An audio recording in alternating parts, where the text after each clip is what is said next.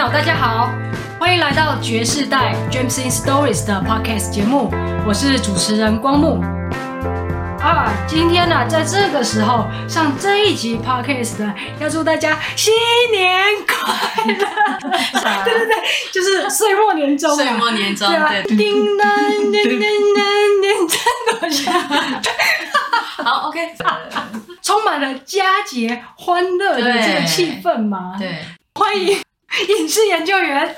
大家好，我是影视研究员。好，欢迎 Monica。大家好，我是 Monica。哎呀。时间过很快啊！我觉得二零二一年我们经历了好多事情哦。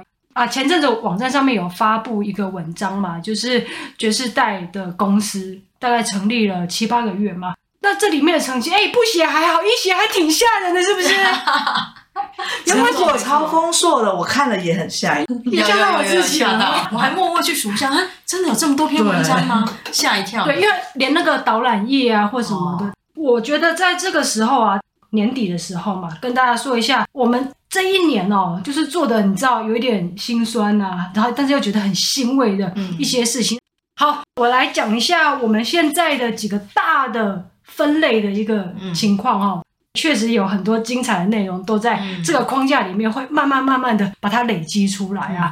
呃，就是但是非常非常强调素人创作者很多的心情或者是生活故事，把它分享出来。大家想说，哎。那、啊、如果这里面的文字哈，是不是就要写得很文学？每一个都要写成是一个译文小说家吗？不是，其实我们讲就是我们生活当中里面很多观察上面的一些体悟。有的文章你会发现，有的好像都短短的，但是每一个都是我们切身在经历过的事情。它不是一个天外飞来的一个灵机一动的，就算有点科幻，它其实也是因为它有一些梦境上面的一些想法的连接而产生的。那这个都是实实在在的人。在思考的一些过程嘛，嗯、所以大家讲到，哎，文字，爵士代的文字，它是很文学性吗？其实不是哦，它是以文字所呈现出来的生活的故事。嗯、那说图画呢？图画是不是放在那个博物馆里面呢、啊？就是每一幅都看不懂，哎，这左看右看，上下左右分不清楚的那一种，也不是哦。像我们大家看 Gio 啊，像 Jay 啊，他们画的东西，你觉得这个图画本身很美，对不对？但是我们也在讲他在创作的过程里面的一些想法嘛，对比如说 Gio 他画的这个风景画，你觉得哎，这个图画看起来画的树啊、字啊，那什么看起来好好漂亮，这个是一层嘛。另外一层是他怎么去创作，怎么去看待外界的事物。嗯、那这也是啊，他画的卡通动画，嗯、你觉得啊哈哈哈哈哈，很像哦，那很像，呃，这就是我们会遇到的，整个都嗨起来会会遇到的一些事情。还有我们现在讲话，我们现在录的 podcast 的，其实也就是我们的很多对于生活的一些想法跟一些观察。对，那这个想法跟观察很重要啊，因为说出来其实都很有共鸣嘛，好像每一个人都有类似的状况。甚至啊，我们这里面有些创作者真的非常勇敢啊，他所去处理的很多问题很难处理，你知道，每个人都血泪在写自己的故事呢。哎 哎哎，人在很痛苦的时候还把那个故事写出来，你知道有多难吗？所以你知道我们要表达什么吗？对，所以。嗯总归来看啊，我们想要告诉你们，我们是怎么样走过痛苦的，不是只有欢乐的部分，更重要是有一些你知道纠结啊、痛苦啊、愤怒啊，我们是勇于把它扯开来，然后告诉大家，哎，我们是怎么样思考的。我们不会跟你说这个东西有没有标准答案，对，人生没有标准答案，但是我们会告诉你们说，我们怎么在痛苦里面思考啦。对，那就是一个分享，也不是说我的经验就适合你的经验，但是你至少。还会看到说啊，原来你也是这样哦，你不孤单哦，大家都是一样的哦。对，所以这个是爵士代，我们一直在想说多元文化素养的培养一个很重要，素人创作者的这种经验的分享啊，是很重要的。我们想要呈现的内容。嗯、那我们有名人觉知啊，有几位就是非常有名的，像是以蕾啊、张以然啊、啊苏苏一凡呐、啊，还有林奇玉啊，各个领域上面你都不会想到他跟文化有什么关系啦。可是他们写出来的东西很有。对于生活很有感触哦，对于文化很有感触，嗯、我们也是要呈现给大家嘛。嗯、还有一个系列，我们之前一直还没有把它讲得特别的清楚，是创作者寻宝之路哦。像我刚才说，过程是很重要的嘛。创作者寻宝之路里面有几个系列，以后的扩充性才大嘞！我告诉你，你看，你看我们这个爵士代的总舵手，你看他讲的实在是、哦、太激动了，啊、是吗？非常的，主要是因为。他作为一个总舵手，他把整个爵士代的那个方向啊抓得很稳，因为其实爵士代，当我没有办法讲的跟总舵手一样的精彩啊，这但是人家艺术总监厉害的嘞。但是很明确的是，我可以感受到这个总舵手在这一个方向上面的把握很清楚，就是说，我们不管在生活上面的，或者是哦人际关系上面的，事业上面的闯荡，跟家人之间的相处，自己碰到的难关的这种度过，其实我们很重要要表达的就是那个觉的过程。嗯，我们一定要有那个觉知。我们不一定会在这些故事里面找到你要的答案，可是如果你愿意停留下来，在看文章的过程当中，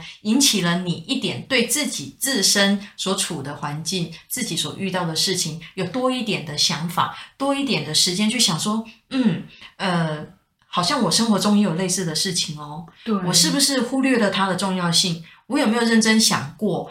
我可能跟父母之间的争执，这代表什么样的意思？嗯，只是表面上的争执吗？还是实际上有牵扯到什么样的更深层的关系呢？我们不要求你在这个当下要有一个解决的方式出来，要有一个答案出来。但是你只要愿意肯花一点时间去想，你就进步了。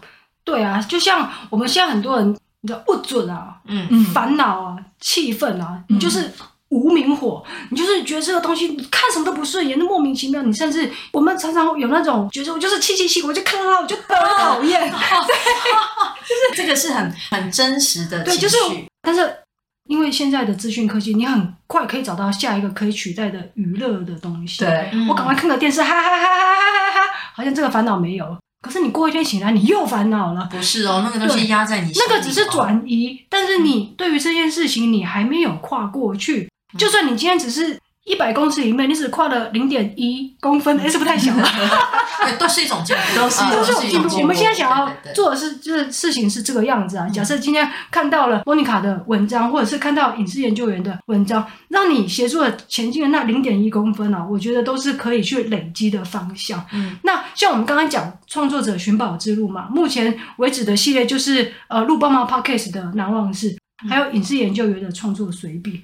还有两个未来非常重要的系列，嗯、一个是寄语，另外一个是杜彼岸。哦，嗯、这两个才是我们后来要很去扩充的一个方向啊。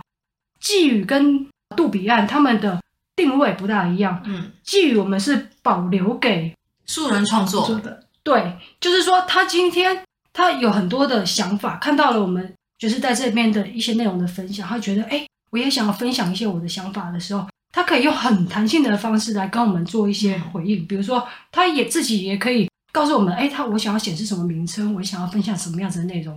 嗯，但是他觉得不方便的话，可以是匿名的，匿名的传达给我们，我们也会再把它呈现出来。还有个方式是，哎，打电脑很麻烦呐，啊，我老花眼，啊，打手机我看都看不啊，啊，你用手写。手写写写写，我们也欢迎有温度的手写信哦。对啊，你就邮寄嘛。哎，也不是说你真的要写长篇大论，信纸写十张，哎，我看的也是累啊。不是，我跟你说，没有，你如果写十章，你就帮你编辑成长篇小说。对对对，哎，你真的写十张，我非常欢迎。小说连载啊，欢迎大家勇于勇于尝试啊。对，但是大家也不要有太大压力。如果你觉得自己没有办法承载起一定分量的文章的话，你可以用短篇的形式，单篇也可以，对，单篇也可以，对，或者是你从家里面把你的周记啊，觉得我周记写的超棒，超棒的啊，这种方式我们其实都开放啊。就是在这里的话，其实你不用去想说我真的要写到多么文采飞扬，或者是写的长篇大论或者什么。我们有方法把你的东西重新组织或整理，只要你愿意跨出这一步啦。嗯、所以寄语的部部分，我们是长期开放，不管是纸本的，或者是你有一些摄影的素材，你画画的东西，嗯、哦，想要分享，也不见得都要是文字嘛，嗯、都可以跟我们各种形式做分享。对啊，这个是寄语系列我们所设计的部分，希望大家知道，一直有这么样子的一个地方，欢迎大家加入。另外一个是杜彼岸哦，杜彼岸呢、啊，就是我们常常在想。我们好像有一些目标，可能人呐、啊、活着，可能都会有一些渴望，或者是有一些理想、一些向往，我们想要去追求。人，我是指广义的，在杜比亚里面，包括自然人跟法人，人也就是说，所有的企业啊，或者是行号，对啊，其实它也都算是，比如说，OK，一个法人他成立了，你们的宗旨是什么？你们的目标是什么？那在前进的过程里面遇到什么样子的困难？嗯、哦，那我们怎么样的去思考它？怎么样的设法去渡到这一个目标？所以，我们渡彼岸谈的是渡的过程。对，但是你总要告诉我，你的彼岸是洗下回，然后你怎么样努力的渡到那个彼岸去？对，如果你还在这个过程当中，嗯、也是很重要的哦。呃，现在杜比亚，我们之前有介绍一个是那个大溪的玉峰杨菇园嘛，它也是在品牌的这个创立的过程里面，也经过一些挫折，然后现在也更稳定了嘛。那也在做一些回馈社会的一些事情。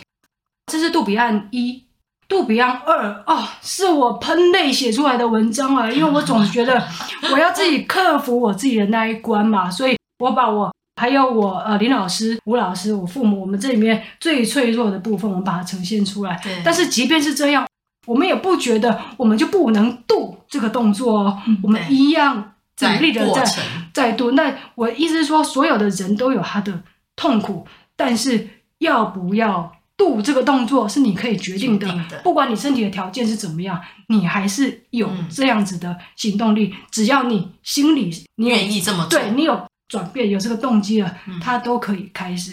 林、嗯、老师跟吴老师人生七十才开始，对啊，真的真的不设限，不设限的，对啊。那第三集开始呢，我开始写了爵士代的公司，就是我们要把我们自己的故事跟大家谈一谈嘛。所以在杜比亚里面的话，我也会讲一下啊，爵士代到新创的一些成绩，还有很多的挫折还没讲。欸、这也这也是真实的呈现呐、啊，这也是真实的呈现。就在这个过程当中，我们到底遇到了哪些问题？我们自己也是不断的在思辨的过程，在修正，对，在调整。对，其实如果去看这个创作者的绝宝，对，寻宝之路，寻宝之路，其实我觉得是更有价值的，因为那个是一个过程的展现。对。对那其实我们会呃后来扩充了杜比安跟寄语，也是我们几位创作者的自己的亲身经历。我们发现到说，我们一开始原先可能真的只是想创作，想比如说本来只想写个陶瓷嫁妆，对，越写越多，现在连礼物啊，礼物也让人家很喷泪。对，然后但是我们之所以愿意会分享的更多，是因为我们有度，我们有度，而且我们在这个度的过程当中，我们和解跟放下了一些东西，也获得了一些东西。对，那我们才知道说，原来这个目标在这里，它是那个目标可能是有形的目标或无形的目标。那在这个度的过程当中，你可能获得不只是你原本的那个目标，嗯，还获得了其他的目标，我们才会更觉得说，哎，那可能还有其他人也跟我们一样，可是他可能会觉得说，啊，我又不是文人，也不是什么艺术系毕业的，我也不会画画，不会音乐，创什么作啊？我假扮更重要，嗯，之类的。嗯，可是其实不是这样子，我们的人生有的时候，你当下可能觉得就这样过日子吧，但是。却忽略了那个伤，或者是那个执着。你没有走出来的时候，呃，走出来之后，你才会发现，原来当下的那个自己其实是很需要被保护、被呵护的。对，啊，因为我们不管做什么事情啊，比如说我们跟朋友相处也好，跟家人相处也好，跟同事相处也好，我们要做任何事情的核心就是你的心态嘛，嗯，对不对？你怎么样子去处理一件事情？遇到挫折的时候，你怎么去消化自己？这个东西不是。你有办法隐藏，它是你一个最原始、根深蒂固、刻在你心里面的行为模式。嗯，对。这个行为模式一旦固定了，你对你你的家人也好，你们有冲突的时候，你就是这样子去处理它嘛。你在事业上面，在工作上面，你遇到，也会这样处理。你也是用这个模式去处理。你不要以为这个东西你有办法区分家人对私或者是对公哦，不会哦，这就是你处理事情的行为方式哦。如果这个东西你没有建设好，其实。人生的挫折那么多，你要遇到的事情那么多，对，很难保你什么时候会很脆弱的折断。嗯，我是说在意志上面，或者是你在性格上面的突然的失衡。所以，我们现在在做绝世代的这件事情，我们是在锻炼我们的心智。当我们在遇到更多人的问题的时候，人活着不就是各式各样人际问题吗？各式各样的社会关系啊，我们在训练我们自己的修养。我们看事情的角度，还有我们解决事情的方法，所以就是延续刚光目前面讲，爵士代要做的事情就是说，嗯，有时候你觉得你只有一种工具，你遇到任何问题，我就是用这个工具来解决。嗯，可事实上，世界上有太多的问题，有太多的解决方式，有太多的角度可以去认识问题。可是如果你不多看，你不多思考的话，你永远只执着你的那个方式。那就像刚刚光木讲的，或许你在这件事情上面，你可以顺利用这个方式解决。可是你难保哪一天你就折断了，你就碰壁了，对，你就不行了。因为我们都遇过，对对对。可是当你不行的时候，如果你又没有办法消化自己的这种情绪，没有办法转化自己的这种情绪的话，很有可能你就会遇到。哦，情绪难以排解的这个障碍或什么，所以爵士代要做的是，其实你透过我们的网站上面，因为我们分享的项目非常多，有亲子之间的，嗯、有呃家人之间的，有工作上的，有职场的，有朋友之间的关系，甚至是自己跟自己的关系。那我觉得你多看多思考，你会知道世界上有太多的解决方式，太多看事情的方式，让你有更多的思考。我觉得这个是爵士代一直在强调什么叫做多元性，嗯，对，多元化素养的这个东西。其实你光听什么多元化素养，好像讲的好像很高调。其实你实际去想，其实我们要表达的不过就是这样而已。对，就是这么多元，宽容一种理解的方式。对，因为宽容跟理解不是对别人，OK。对自己，多元跟宽容是对你自己的宽容跟理解啊。如果你的心不够开的话，你看什么东西都是愤怒跟负面的，这对你的余生，还有对你身边的人都不会有好的影响的。对，当你对很多事情不是那么理解，不是那么了解的时候，你可能就会很局限。之前才刚颁金马奖嘛，嗯，金马奖的最大得奖者就是瀑布。呃，他谈的是思觉失调，或者大家可以看一下那位那位越界的客人。对，其实我就是要把它牵到这边来。我的意思是说，当你对这个思觉失调这个问题你不够认识的时候，你只会有一种想法，就是疯子就应该关起来，为什么让他在外面？或者是法律为什么要给这种人有空间？你你只只会有这种想法，但我不是说这种想法绝对错。我的意思是说，你就只会有这样的一个想法。可是当你看了那位越界的客人这一部长篇小说，你会知道这一个人之所以会这样的状态，他是在什么样的就是成长背景。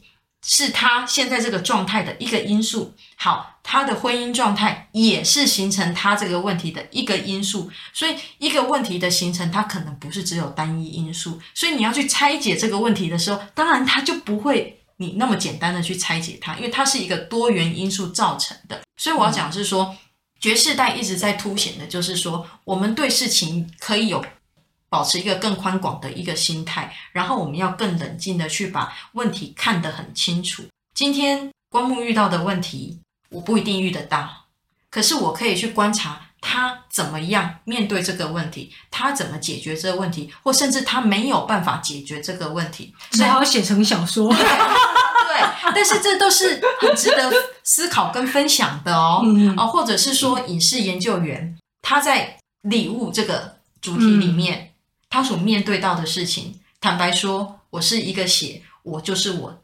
我们两个对于下一代，嗯，要拥有下一代这件事，我们两个基本就是不同的想法。对对，莫妮卡，这讲到我们非常核心的部分，我们就一个一个来讲。先 cue 了那位越界的客人嘛？对，那位越界客人，坦白说，是我人生很大的一个心结哦。然后这个事情，他一直还在。持续进行，对，他还是 ing，就是我们还是在、嗯、在相处的。可是现在相处，不代表我们一直都有办法相处啊。现在相处也不代表以后他就是更好，或者是更不好。嗯、但是我有意识的知道这件事情是我人生里面很重要的一个问题，所以我要 push 自己思考它，去回想它。就算是里面的事情是很不愉快的事情，因为一开始你对于这个疾病一无所知的。你不会去预设今天出现在你你面前的人，他有没有什么样子的疾病状态？嗯、就像是我，你们也不会看到我觉得，哎，你有什么样子的疾病状态？对，对正常的时候我们都不会去预设这件事情。可是你可能觉得看起来，哎，我好像就是疯疯癫癫，不是，就 是活泼的，活泼的，那你就觉得啊，OK，我是一个很健康的人嘛？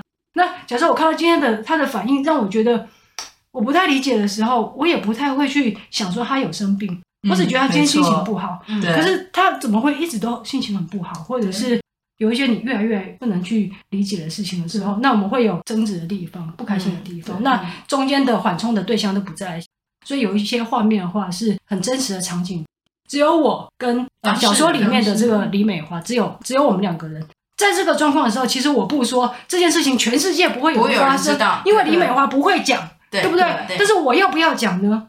我要不要讲呢？我觉得我很受伤的事情，我不讲它，难道不行吗？对，我就假装忘记它，不就好了吗？嗯、但是我一直在回想，我就没有，就是后来想说，我应该去怎么想说他为什么会这样子？嗯，那当事人通通都不在的人，我怎么样去想说为什么他们要隐瞒我这件事情？嗯，让我自己去面对。的时候，我甚至还不知道哦哦，他可能有其他的因素。你你面对他的时候，你还不知道他是一个什么样的状态，我不知道。所以其实你在做这部小说的过程，比较比较多的是，你透过在这创作过程，你去思考、去理解。我在还原一整个，一整个所有的小人物里面，他为什么会有那些情绪反应对，当然很多人是我后来去组织的，因为当事人不会告诉我，就算是。小说里面的姜志荣，他也不会告诉我，其实都都不会。很多事情是人家不愿意去思考，不愿意去讨论，他甚至在这个部分的知识，他是拒绝拒绝学习的。但是我的话，假设我要跟他们有一个更好的互动的话，我必须要把问题看清楚。对。那我后来看到的事情的方式可能跟他们不一样，嗯，但是我如果直接讨论的话，那就是继续吵嘛，对，就是冲突，就只能是冲突。啊、但是我想要把事情讲清楚，嗯，那我就写小说啊，嗯，那有人看没人看，这个是随缘啊。但是在这个过程里面，至少我重新把一个很庞大的、很庞大的世界，我又重新看了一下嘛，不管是实体的这个地球、国家跟国家，嗯。啊，城市跟城市。还有我们的内内心世界，我又重新去认识了一次啊，对啊，所以我觉得这个是不管是创作者本身，或者是对我们身边的人的一个影响力嘛，所以这是那位越界客人。要我一之前一直很想要在今年把小说写完，看起来好像写不完，但是我会努力啦。就是农历年，农历年也是农历年，好像一月三十一号就准备。不要不要给我们的总舵手这么这么大的压力。哦，还有一个防疫发便当，对对，我本来也想要今天写完，好像也写不完。没关系，我们可以细水长流。没错，对啊，因为其实我有时候都要控制我自己啊，不要一次写太多字，可是又忍不住写。这就是我的风格。我现在我也不想，我也不想调整了。反正你要看广播中心，你就要有心理准备，还有可能很多字啊，就是这样的。好了啊，礼物是最新的系列。对，嗯，先讲一下我还是我好了啦。哦，对啊，Monica。嗯，后来你跟你婆婆。哎，这个不能破梗，这不能讲。哦，好。但是我可以，但是我可以谈一谈我写我还是我的这个角色。然后看到礼物的时候，我的感觉，嗯，我是惊讶的，因为你觉得小孩要自己生，对，对，对，就是光木曾经在礼物这一篇引言里面有讲过的，嗯、有些人对于子女下一代的观念是奠基于血缘，嗯，对，那显然我跟影视研究员的看法是不一样的，这个没有对与错，对，这个没有对与错，对，而且。莫妮卡就是在想要有后代的时候就去做人工生殖的这一个动作，但是影视研究员是拒绝做人工生殖的。对，所以你看我们在爵士代的网站上面，对于下一代、对于子女的讨论，事实上我们就呈现了这个主流，我们现在主流的情，就是社会上主流的两种模式，同时呈现给你了。对对对，然后让你们去看，让你们去思考，莫妮卡她怎么样。在血缘上面去追求，她愿意承受什么样的苦？嗯，这个是影视研究员没有办法体会的。对。可是当我看到礼物这个系列的时候，我震惊的程度，我跟你讲，大概从椅子上弹起来，因为我觉得，我我觉得他要付出的勇气比我多太多了。我我我比我多太多。他可能对于他你做人工生殖，我觉得你付出的勇气，我更加敬佩。对，所以所以意思是说，我们互相尊重嘛。对，我们对对。所以我们要我我们我们爵士代一直要凸显的东西就在这里。嗯。我们不会吝啬分享我们最私密的的东西，因为我们觉得这个社会上一定有很多人跟我们有同样的问题，而且这个社会是多人。其实当时跟光木在讨论到底要不要刊出礼物的时候，我们两个讨论很久。对，那个时候要不要写这个系列的时候，不止影视研究员挣扎，我也很挣扎，你知道吗？我好怕给他带来很多的困扰哦，因为毕竟在台湾来讲，会真正去接受就是领养小孩的人，他都比较低调。除非你心里啊非常的强壮的人，愿意出来做分享的。嗯、我没有想到影视研究员的心理也是这么强壮的，而且他的动机让我觉得很感动。我们身边有很多人是也想要有小孩子的，对。那但是他觉得啊自己怀不上，或者是人工生殖做不到，那就没有了，从此都没有了。那影视研究员说，其实还有别的呀。其实我会最后决定要呃，就是讲自己的故事，是因为在这个过程当中，我在思考要不要收养小孩的时候，也是看了别人的分享故事，所以我觉得呃，加上我觉得这个社会是多元的，也想让更多人知道说，你在一条路上困惑了、迷惘了、犹豫不决的时候，其实也可以同时看一下其他路。那并不是说你只能二择一，有的时候是可以。去思考每个人适合的不一样，嗯，就像可能莫妮卡觉得，诶，她比较适合，或者是她可以接受的是人工生殖的这条路。那我自己可能评估过后，跟我先生讨论过后，诶，我们觉得，呃，人工生殖可能没那么适合。那后来知道有收养这条路的时候，我们也不是一开始就觉得啊，好开心哦，嗯、哦，不用经历那个痛苦就可以有孩子，也不是。这个过程的辛苦不亚于自己怀孕。对，然后我当时怎么想的？我跟我先生担心了什么？后来又是怎么样去转念？最后小朋友来了之后，我们跟他相处的状况，也都是让大家对这个制度有更多的了解。对对对。呃，我我我替影视研究员想了很多。我为什么说他勇敢？是因为我觉得他要对一个。我还是站在血缘的角度啦。你说呀，你说，我会觉得，因为你的问题就是听众的问题。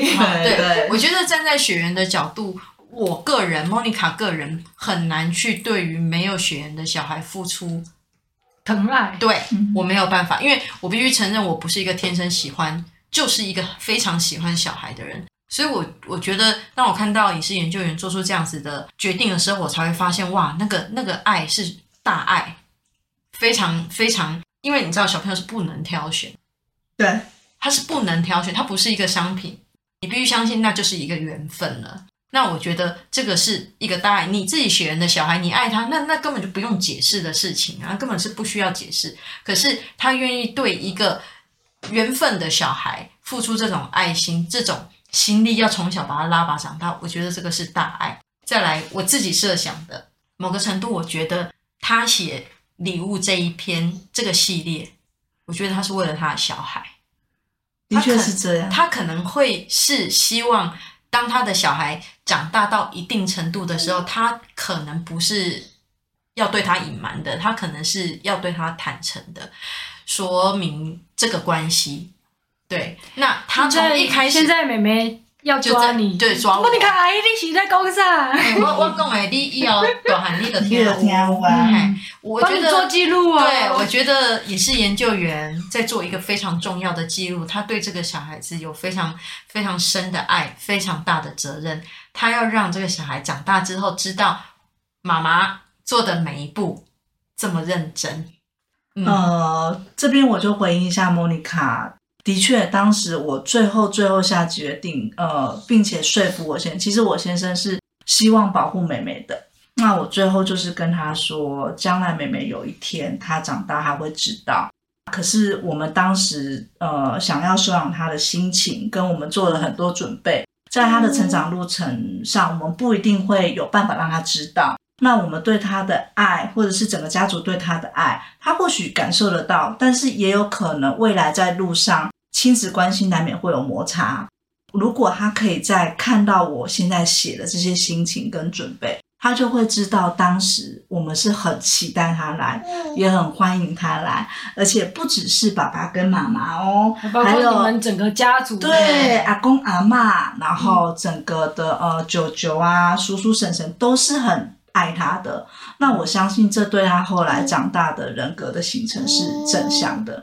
而且我一直抱持的观念是，这个社会越多人知道收养这件事情，他们在遇到收养的小孩面对他的时候，不会有成见。就像我们早年。会一直觉得单亲长大的孩子就一定有行为偏差这样的成见，其实是对这个孩子的伤害。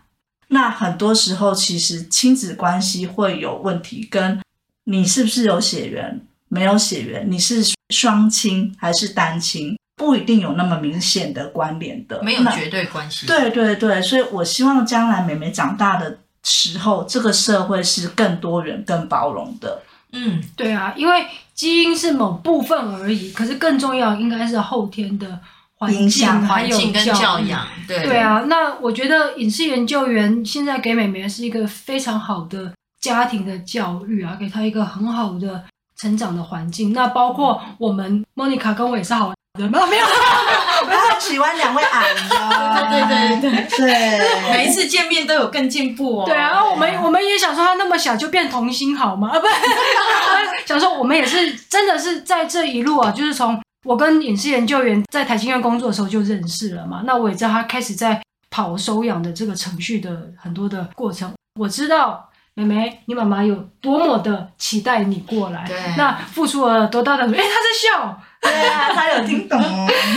哦，我看有三三年哦，这三年一直到现在的这个状态，我觉得这个就真的是老天爷给的一个缘分啊，就是对，是一个。然后，而且我相信妹妹一定可以心理上面非常的健康。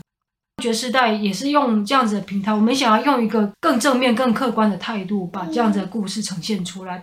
而且这个时候，就是下午的阳光暖暖的照进了我们的房间，温暖爱。感恩跟回顾，我觉得我们前景非常的灿烂 光明啊！只要在收听的你们，还有在看我们网站的你们，如果能够有多一点点的进步，对我们来讲都是非常大的鼓励了。